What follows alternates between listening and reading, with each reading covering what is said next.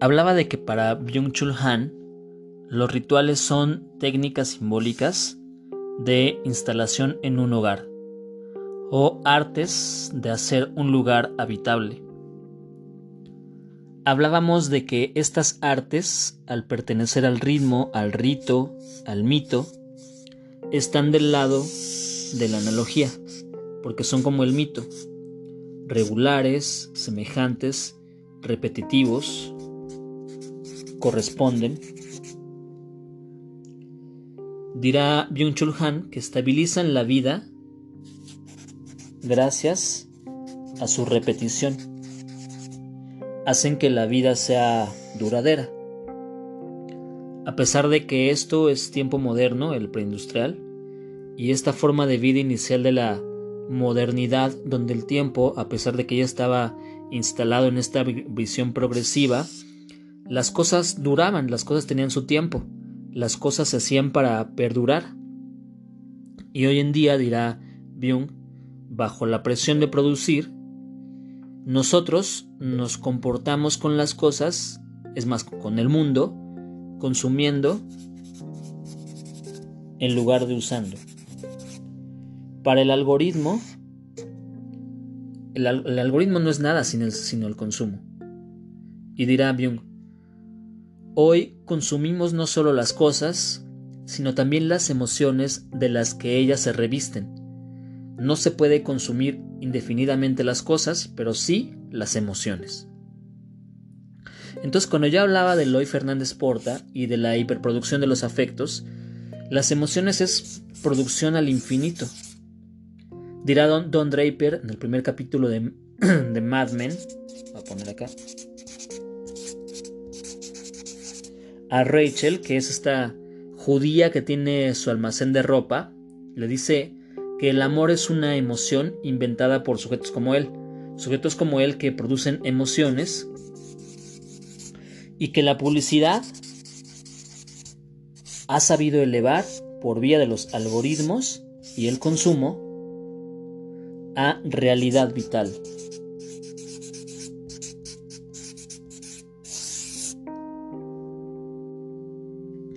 Nuestra realidad vital está en la publicidad, dirá Byung-Chul Han, haciendo una crítica que en este mundo, yo diré eh, régimen del TikTok o del Instagram, hoy la percepción simbólica sucumbe o desaparece cada vez más a favor de la percepción serial.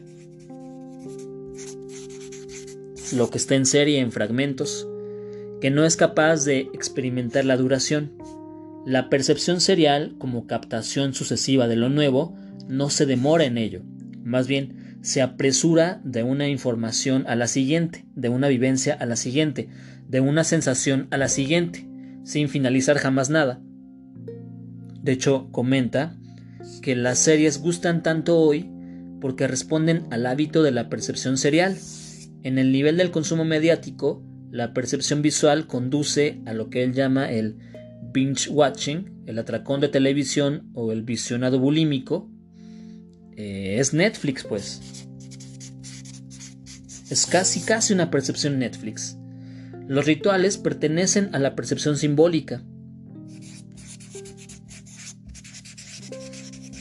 que requieren tiempo, atención, y algo que me gusta porque me remite a, acá, a Lukács, eh, cito a Byung, la percepción serial es extensiva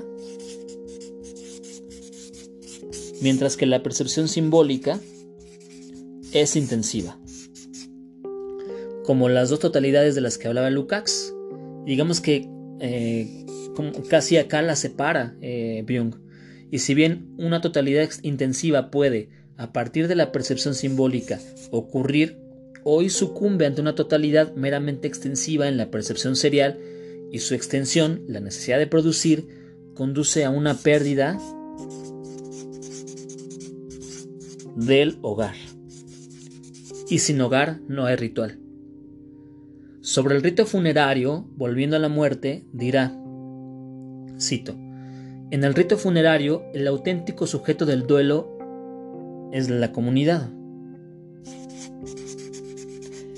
Vaya cosa, ¿eh? ¿Qué es la comunidad? Dirá Byung, a diferencia de las emociones y las pasiones, los sentimientos son capaces de hacerse comunitarios. Los sentimientos sí hacen comunidades, no las pasiones intensas, no las emociones, sino los sentimientos.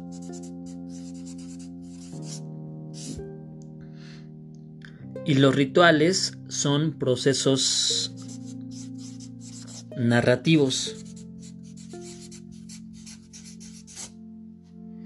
Nuevamente, nuevamente duran.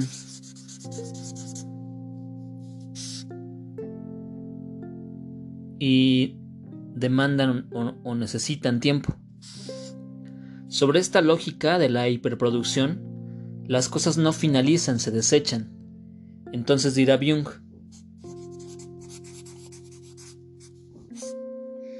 el régimen neoliberal elimina las formas de cierre y finalización para incrementar la productividad. El imperativo neoliberal de optimización y rendimiento no permite finalizar nada hace que todo sea provisional e inacabado, nada es definitivo ni concluyente. Son, eh, digamos que son intercambiables, son caducas, están producidas, como dije, para ser obsoletas, para caducar.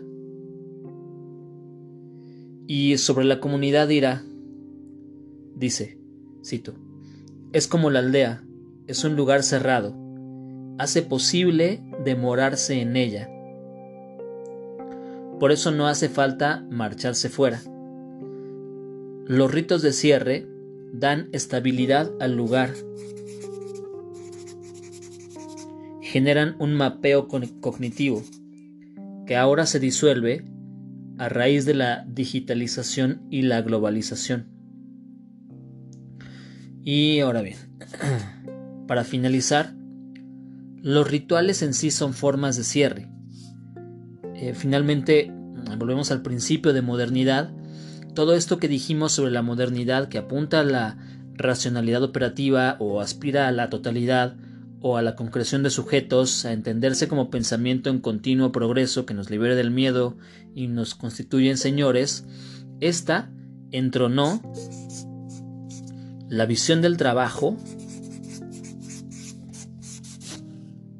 Uno trabaja para ser un sujeto moderno. En el trabajo se concreta el ser. Se, realiza en el trabajo, el trabajo no enajenante, el que causa la fábrica. Pero al confiar en el trabajo, este mundo desconfía del juego. Y he aquí el centro, o no el centro, pero sí una fuga de nuestras derivaciones. Dirá Byung, cito, al igual que los griegos de la gran época, que no tenían más que desprecio por el trabajo, eh, solo los esclavos, solo a los esclavos les estaba permitido trabajar, el hombre libre no conocía más que los ejercicios corporales y los juegos de la inteligencia. Los filósofos de la antigüedad enseñaban el desprecio al trabajo, como degradación del hombre libre. Los poetas cantaban a la pereza ese regalo de los dioses. Decían que Dios hizo el ocio para nosotros. Hasta ahí la cita. Esto, esta noción del trabajo, crea la historia, con mayúscula, el tiempo humano. Eh, de hecho, el historiador holandés Johan Huizinga es quien habla sobre el juego, sobre el Homo Ludens. Y Byung-Chul Han le hace una crítica, dice que absolutiza el juego y por eso no se da cuenta del decisivo cambio de paradigma que se produce en la transmisión del saber en Occidente y que consiste en el paso del mito a la verdad. Es decir, esto que intentaba la sociedad moderna ilustrada, la emancipación, que será una forma de buscar la verdad, pues, ese paso coincide con el paso del juego al trabajo. El juego está en el ámbito de la, de la analogía. Siguiendo a Paz. Y Byung alterará sobre otra cosa, el paso del mito a la verdad, o como aquí yo he llamado, a la emancipación, o de la antigüedad a la modernidad, coincide con el paso del juego al trabajo. Asimismo, y, y esto me parece decisivo en Byung-Chul Han, eh, lo, lo, lo voy a citar, hoy se está produciendo de forma silenciosa un nuevo cambio de paradigma. El giro antropológico copernicano, que había elevado al hombre a productor autónomo del saber, es reemplazado por un giro dataísta. El hombre debe regirse por datos. Abdica como productor de saber y entrega su soberanía a los datos. El dataísmo pone fin al idealismo y al humanismo de la ilustración.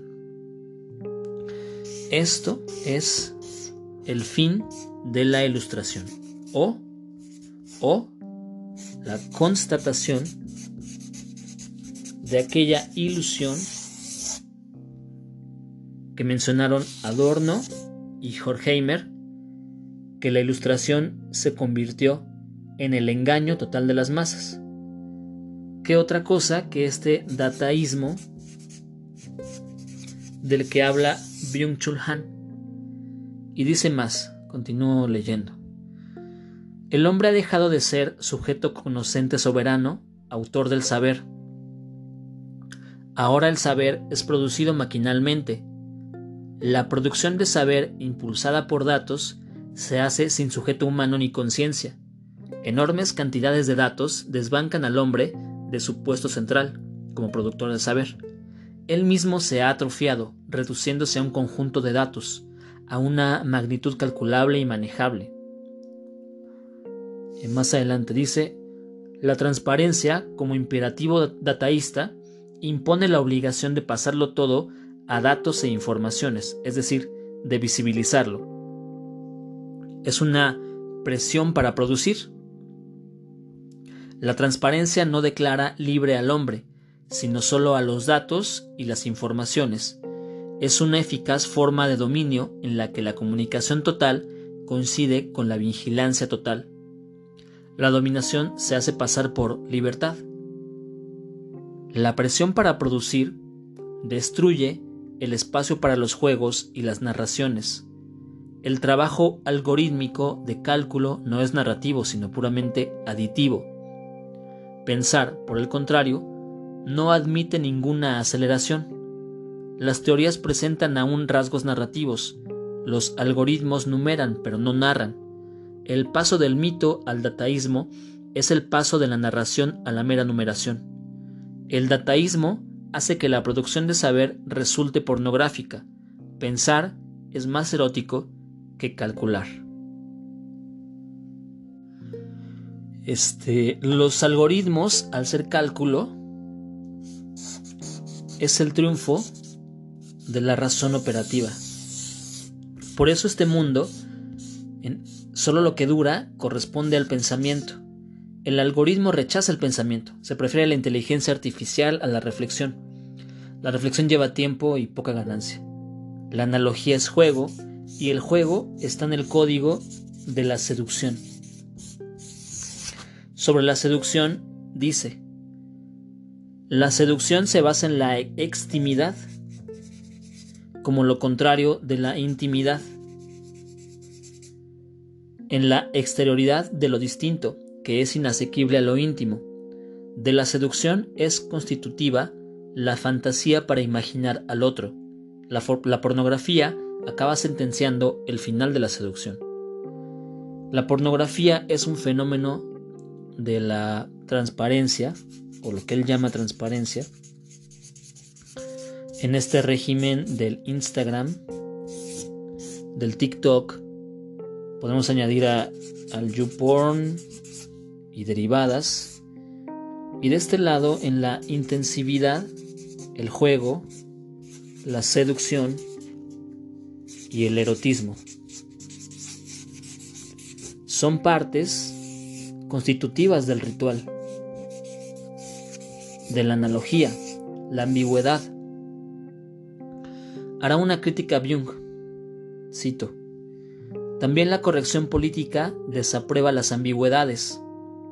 Las prácticas que se conocen como políticamente correctas, entre comillas, en cambio, exigen cierta forma de transparencia y ausencia de ambigüedades.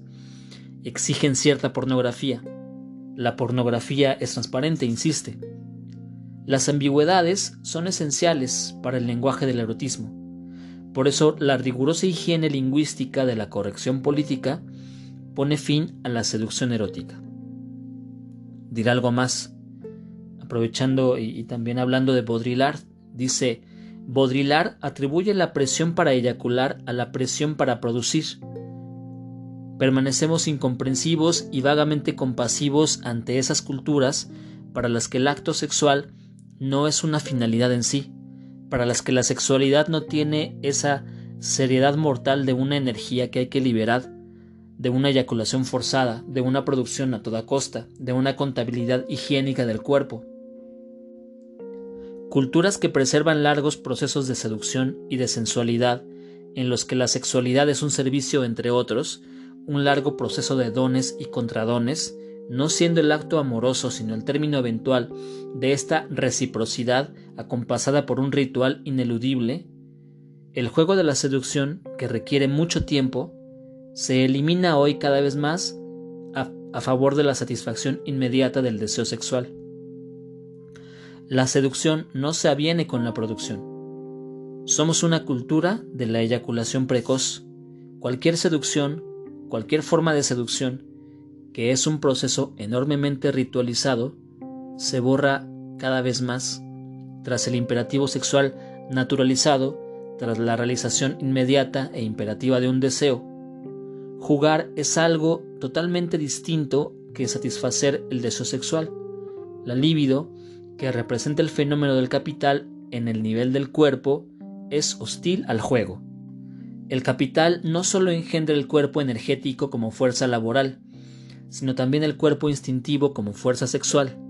La libido y el impulso son formas de producción, se oponen a la forma de la seducción. Se puede generalizar la pornografía declarándola un dispositivo neoliberal, Bajo la presión para producir, todo se exhibe, se visibiliza, se desnuda, se expone, todo queda a merced de la inapelable luz de la transparencia.